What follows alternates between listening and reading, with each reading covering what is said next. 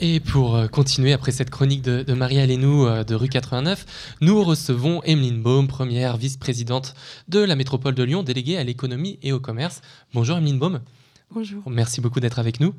Alors effectivement, quand on pense aux liens qui unissent métropole et écologie, on pense spontanément aux questions liées au cadre de vie, à l'urbanisme, aux, mobilités, au transport. Mais pour adapter un territoire aux enjeux de l'Anthropocène, il convient aussi de transformer son tissu économique, commercial, industriel, comme tout ce qui a été dit juste avant. Alors c'est quoi euh, la vision de l'économie d'une métropole écologiste euh, en sortant du débat un petit peu peut-être caricatural de croissance et de décroissance? Alors, la vision d'écologistes euh, qui sont en situation de responsabilité sur un grand territoire qui comprend énormément d'entreprises petites et moyennes et une très forte hétérogénéité, contrairement par exemple à un territoire comme Toulouse. Euh, on est sur un territoire qui n'a jamais été euh, dépendant d'une seule et unique industrie, en tout cas ces 30 dernières années, c'est important de l'avoir en tête. la vision, c'est d'arriver à tenir trois bouts, trois impacts essentiels. Euh, un impact que vous avez cité spontanément, la question de la décarbonation, de respecter les limites planétaires, euh, le vivant, etc. Donc d'accompagner l'ensemble des entreprises à se transformer pour en gros être sobre et efficace en eau, énergie, matière, matériaux, mais aussi respecter à minima la réglementation au sujet des pollutions. Donc ça, c'est tout le pilier carbone, climat, vivant. Pour cela, on a toute une série d'éco-incitations et d'accompagnement. De l'autre côté, il y a le volet social, parce qu'effectivement, c'est super de tirer des pistes cyclables, c'est génial de planter des arbres et c'est vital. Ceci étant dit, les hommes et les femmes que nous sommes en France et en Europe, euh, nous avons toutes et tous besoin d'une forme de rémunération légale, j'ai envie de dire, qui la plupart du temps passe par du salariat. Il y a des hommes et des femmes qui sont des figures d'entrepreneurs et qui entreprennent.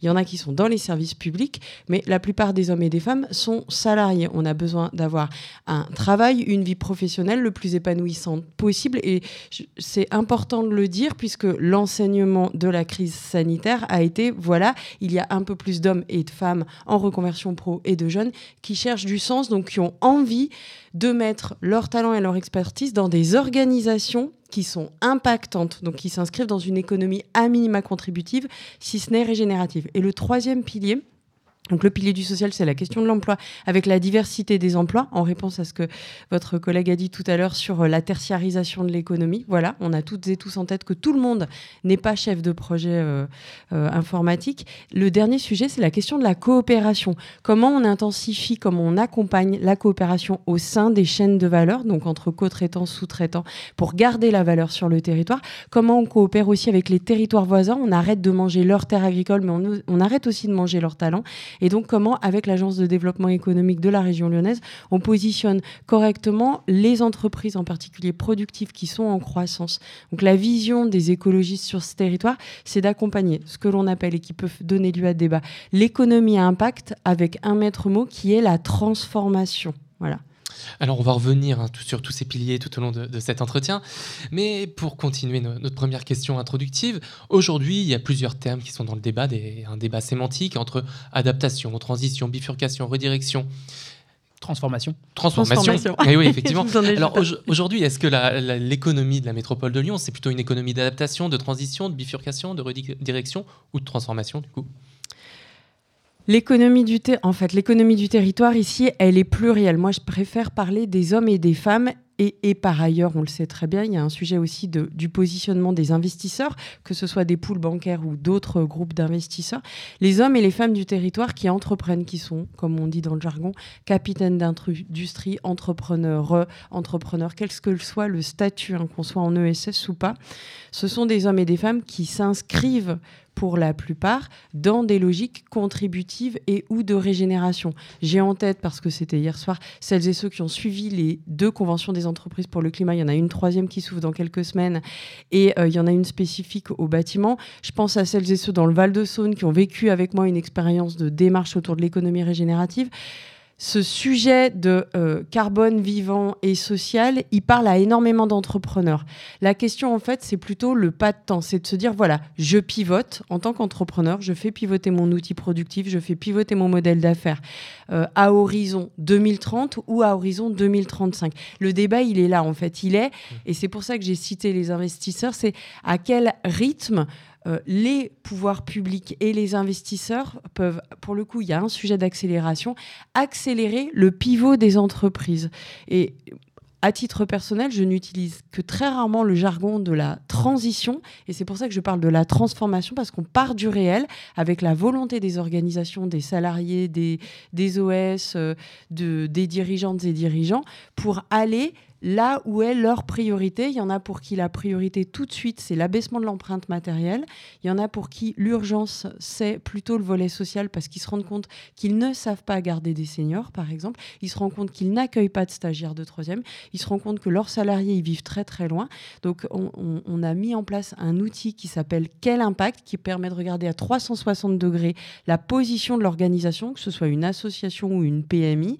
Et en fonction de là où c'est le plus rouge, en gros, on les accompagne. J'insiste sur la transformation. Et comment vous les accompagnez dans cette transformation On les accompagne avec du temps homme, temps femme. faut le dire, les services publics, ce sont des hommes et des femmes à la métropole de Lyon. Il y a des développeuses et des développeurs économie.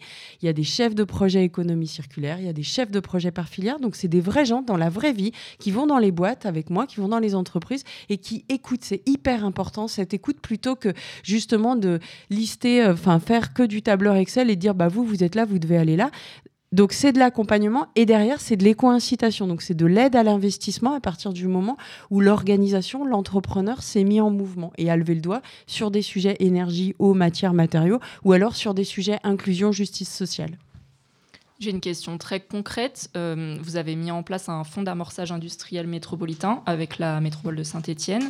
Euh, ça vise à aider notamment les industries qui ont un projet plus vertueux envers l'environnement. Euh, est-ce que vous avez atteint votre objectif qui était de 80 millions pour ce fonds Et est-ce que vous avez des exemples concrets de réalisation sur des entreprises?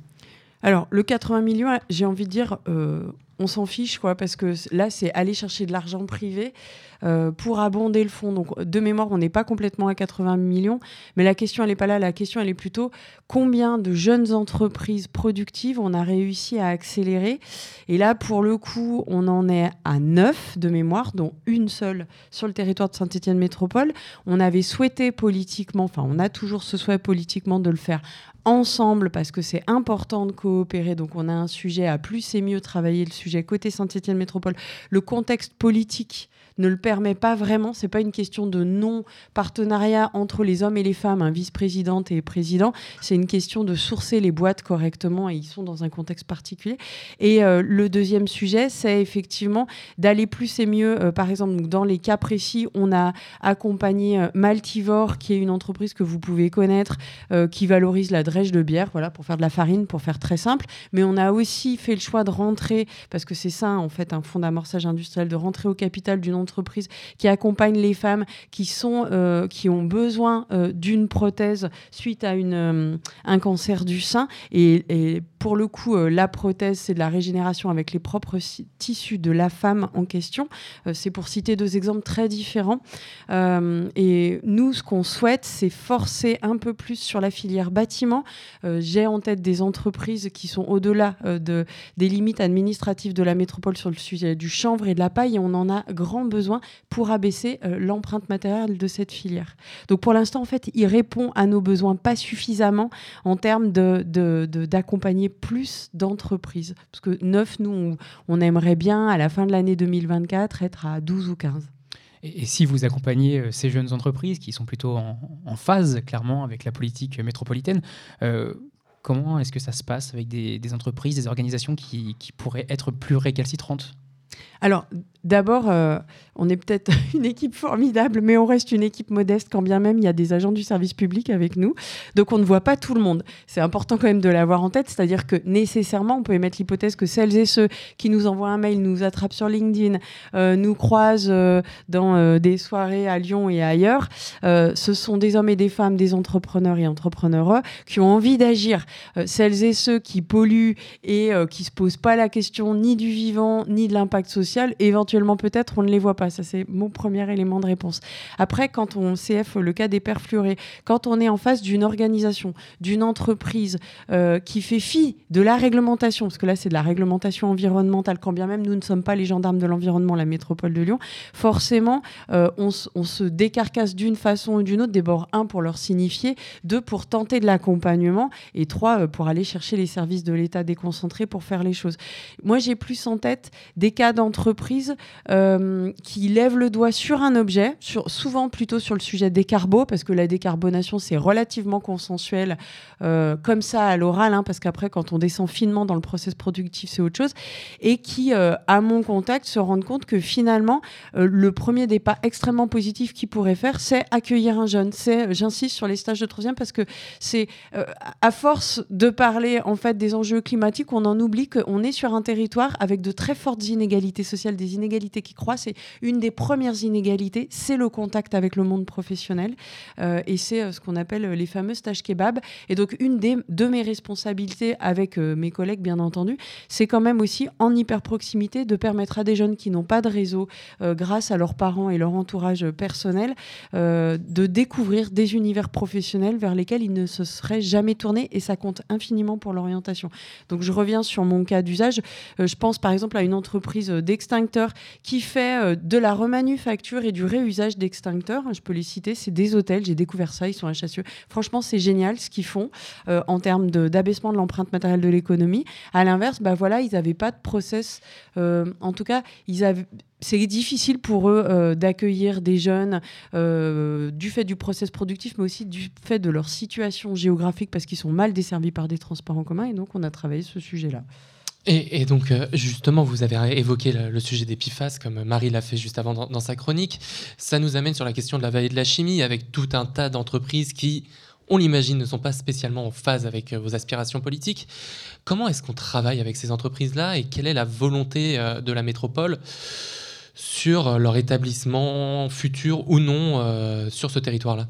Alors, quand on est élu local, on est en responsabilité sur un territoire, c'est-à-dire que euh, on prend acte de la réalité du territoire, qu'elle nous mhm. plaise ou qu'elle nous, qu'elle nous convienne. C'est comme ça, et ma responsabilité, celle de Bruno Bernard, c'est d'être à l'écoute et en dialogue avec tout le monde. Donc, quand on est arrivé en responsabilité, on savait de toute façon que dans la vallée de la chimie, euh, un, le territoire est très pollué de base, et deux, il y a des acteurs productifs dont, premier élément de réponse, les lieux de décision ne sont pas euh, Saint-Fond, Pierre Bénite, Irigny, etc. Mais les lieux de décision, au mieux, sont à Paris. Euh, au pire, sont euh, euh, des fonds de pension américains ou asiatiques, pour être gentil. Donc, ces sites de production sont pilotés uniquement sur le retour sur investissement financier et pas du tout sur des objets, comme vous le décrivez très poliment, d'impact sur la question de, OK, comment j'intègre les enjeux du territoire métropole de Lyon qui a envie d'accompagner cette économie contributive et régénérative.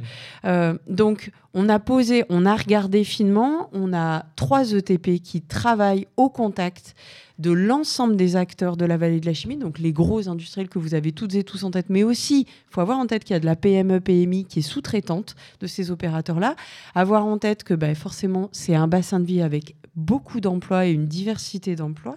Et donc ces trois ETP, avec eux, on a regardé sur quoi on peut le plus cheminer.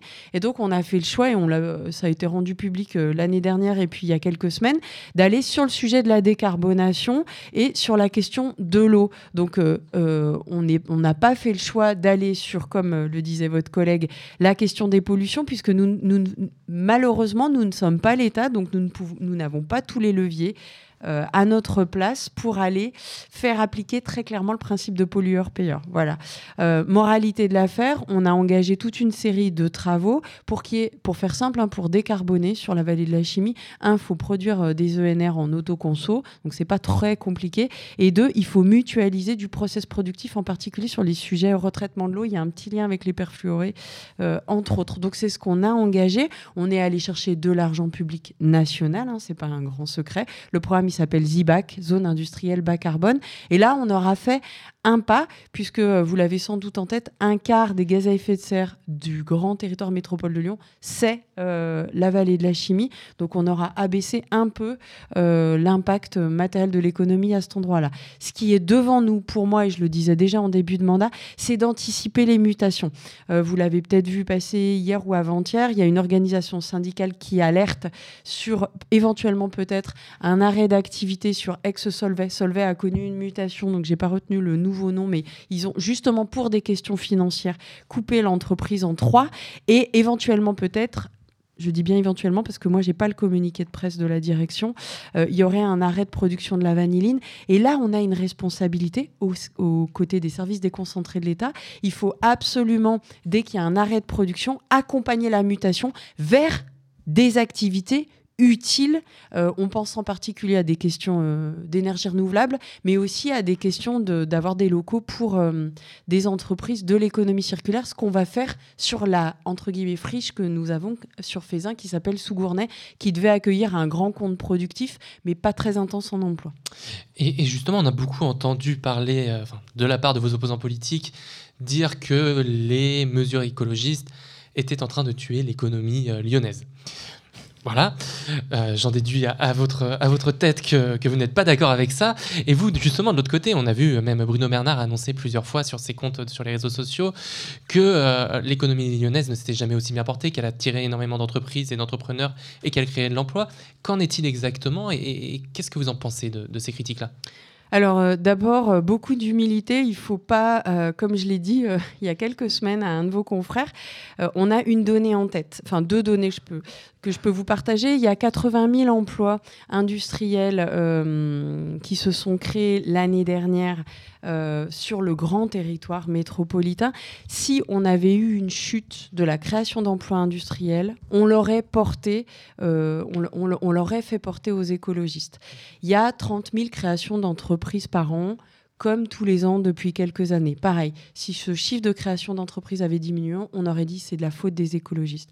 Quand j'ai commencé en disant il faut être humble, c'est un contexte social, euh, j'ai envie de dire mondial, européen, français, territorial. C'est un cadre de vie. Pour le coup, il y a quand même un sujet cadre de vie, mais dans le cadre de vie, il y a le logement, par exemple, qui participe à une dynamique économique. Parce que faut jamais oublier que créer son entreprise ou décider de pivoter son mode faire pivoter son modèle d'affaires, c'est d'abord et avant tout des hommes et des femmes et des organisations qui ont une bonne santé mentale et qui sont capables d'exposer leur envie d'agir à un pool bancaire et à des élus en disant, par exemple, je vais vous donner des cas d'usage, ok, moi j'ai envie de m'agrandir, mais Emeline, là, en fait, ce serait vraiment bien que vous refassiez le trottoir entre l'arrêt de tram et ici, parce que mes salariés, tu comprends, ils peuvent pas venir à pied tranquillement, euh, ils risquent de se faire renverser. Ça, c'est la réalité concrète des zones d'activité économique.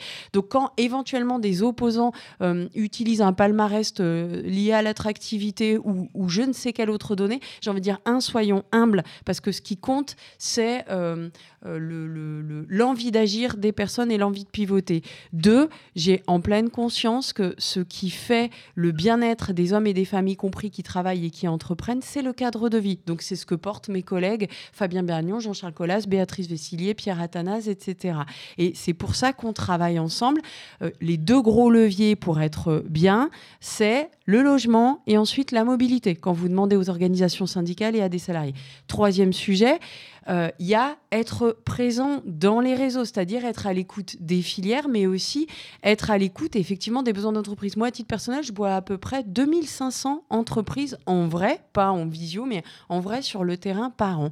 Bon, bah, c'est une façon aussi d'être à l'écoute du territoire et de dire voilà, on va adapter nos politiques publiques, nos éco-incitations et nos accompagnements à vos vrais besoins. Je pourrais avoir un avis personnel, Emeline Baum, euh, en tant que vieille militante écologiste ou en tant que personne qui a fait des études de sciences éco, mais je m'adapte au réel pour toujours tenir mes trois impacts. Donc j'ai envie de dire au jour d'aujourd'hui, les indicateurs quantitatifs, ils ne disent pas qu'on va vers. Euh, un arrêt de l'économie et les, les indicateurs sensibles, j'ai envie de dire, ils disent plutôt qu'on accompagne la transformation du territoire. Après, rendez-vous en 2026, passage obligé euh, au regard de la démocratie. Effectivement. Mais justement, ces indicateurs sensibles ou plutôt qualitatifs, qu'est-ce qu'ils disent du renouvellement peut-être de, des formes d'entrepreneuriat, des formes d'entreprise, des formes d'emploi? Est-ce que c'est toujours le même type euh, d'entreprise qui viennent s'installer?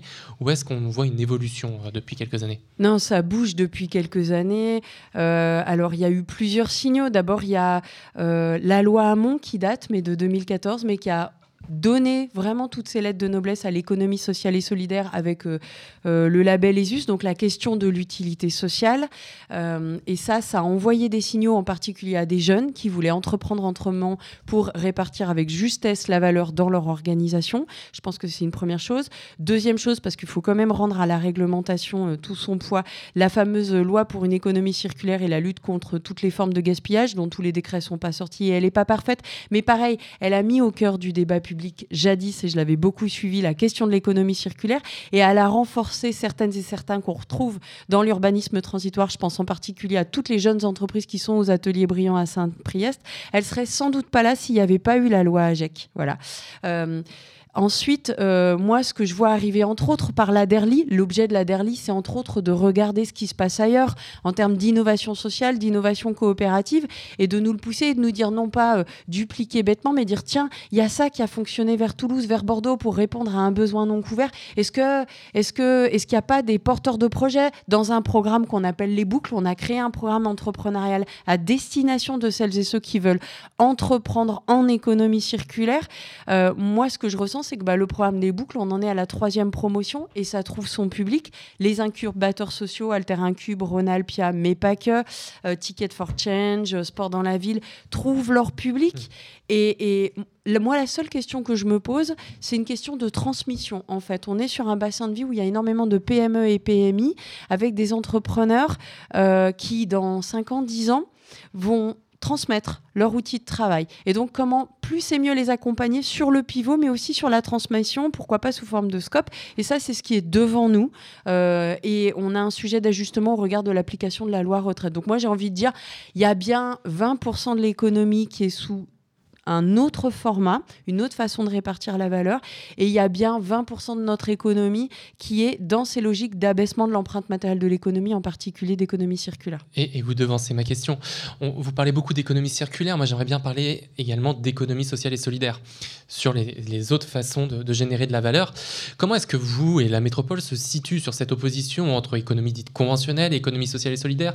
Comment est-ce que vous accompagnez ces entreprises-là et est-ce qu'il y a un intérêt pour vous à soutenir ces formes d'économie et donc de création de valeur alternative alors, le premier intérêt à soutenir cette économie-là, c'est parce qu'il y a des hommes, des femmes, des jeunes et des personnes en reconversion professionnelle qui vont vers ces formes-là d'entrepreneuriat parce qu'elles sont convaincues, moi je le suis à titre personnel aussi, que c'est la meilleure façon de répartir la valeur. Les statuts garantissent une juste répartition de la valeur, en particulier pour, dans les coopératives et les SIC. Voilà. Il y a un sujet sur les associations, mais voilà. Donc, en tant qu'élu en responsabilité, à l'écoute des hommes et des femmes qui veulent entreprendre sur le territoire, la première réponse, c'est il y a à peu près 10% des gens qui entreprennent sur le territoire sous statut ESS. On se doit de les accompagner. Et donc, on a les pépinières et euh, les facilitateurs et les incubateurs. Et derrière, en général, soit l'urbanisme transitoire, soit, comme vous l'avez dit, euh, ce travail qu'on a fait pour avoir du tertiaire abordable à Confluence.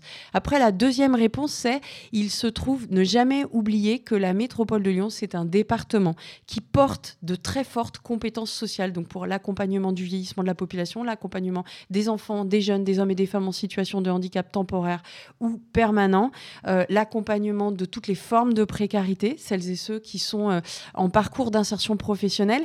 Or, euh, les structures d'insertion par l'activité économique, ce sont des organisations de l'ESS. Or, les structures de maintien à domicile, ce sont des organisations de l'ESS, de vieilles organisations de l'ESS au sens historique, qui vivent des mutations très fortes et qui ont besoin d'être accompagnées. Donc, on se doit, en tant que département, d'entretenir la prospérité de ces organisations organisations pour qu'elles tiennent leur rôle social. Je tiens à dire ici qu'il y a le congrès national de l'UNIOPS, de toutes ces organisations-là, qui a lieu début avril euh, à la métropole de Lyon. C'est pas pour rien. Euh, troisième sujet, je pense à des dynamiques territoriales du type territoire zéro chômeur de longue durée. Mhm. qui rencontre vraiment son public. Pourquoi? Parce que c'est de l'hyper proximité. Voilà, c'est en hyper proximité, c'est en bas de chez moi, il y a une dynamique. les femmes, parce que ce sont souvent les femmes, les femmes qui rentrent dans ces dynamiques-là, Peut-être que demain, elles auront envie de créer leur structure et souvent, elles passeront par ce qu'on appelle des coopératives d'activité et d'emploi qui permettent d'entreprendre en collectif et pas tout seul. Donc je suis en train de dire que voilà, c'est pas il y a, bien sûr qu'il y a un parti pris politique vers euh, les acteurs de l'économie sociale et solidaire, mais d'abord un écouter et deux se dire que ces formes-là d'entrepreneuriat, elles répondent à des besoins sociaux intenses et elles sont garantes d'une juste répartition de la valeur. Donc go. Alors, Emeline Baum, on est un petit peu pris par le temps, mais on n'en a pas tout à fait fini de cet entretien. Je vais vous laisser entre les mains de Lou Herman qui s'est installé. Bonjour Lou. Bonjour. Pour son questionnaire Anthropocène. Oui, euh, bonjour Emeline Baum. Je vous propose un, petit pas de côté, un changement de registre. Donc, le questionnaire Anthropocène, une, version. Euh, librement revisité et raccourci du questionnaire de Proust à la sauce anthropocène. Donc le questionnaire anthropocène, c'est six questions courtes que vous découvrez et pas d'échange, juste vos réponses. Vous êtes, vous êtes d'accord Ok. Et vous êtes prête Très bien, on commence. Euh, qu'est-ce qui vous donne de l'espoir pour l'avenir? Euh, La jeunesse, euh, les enfants. Ma fille vient d'arriver là, donc voilà, ma fille. Où aimeriez-vous habiter? Je suis très bien là où je suis. J'ai la chance de vivre dans le premier arrondissement depuis très longtemps et je suis très attachée au patrimoine historique de la ville de Lyon. Qu'est-ce qui vous trouble ces derniers temps? Euh, Les problèmes démocratiques. Que possédez-vous de plus précieux? Un tableau que mon frère, qui se prénomme Loïs, m'avait ramené du Lesotho, qui est un tout petit pays à côté d'Afrique du Sud. Il est orange, il est très lumineux. De quoi dépendez-vous?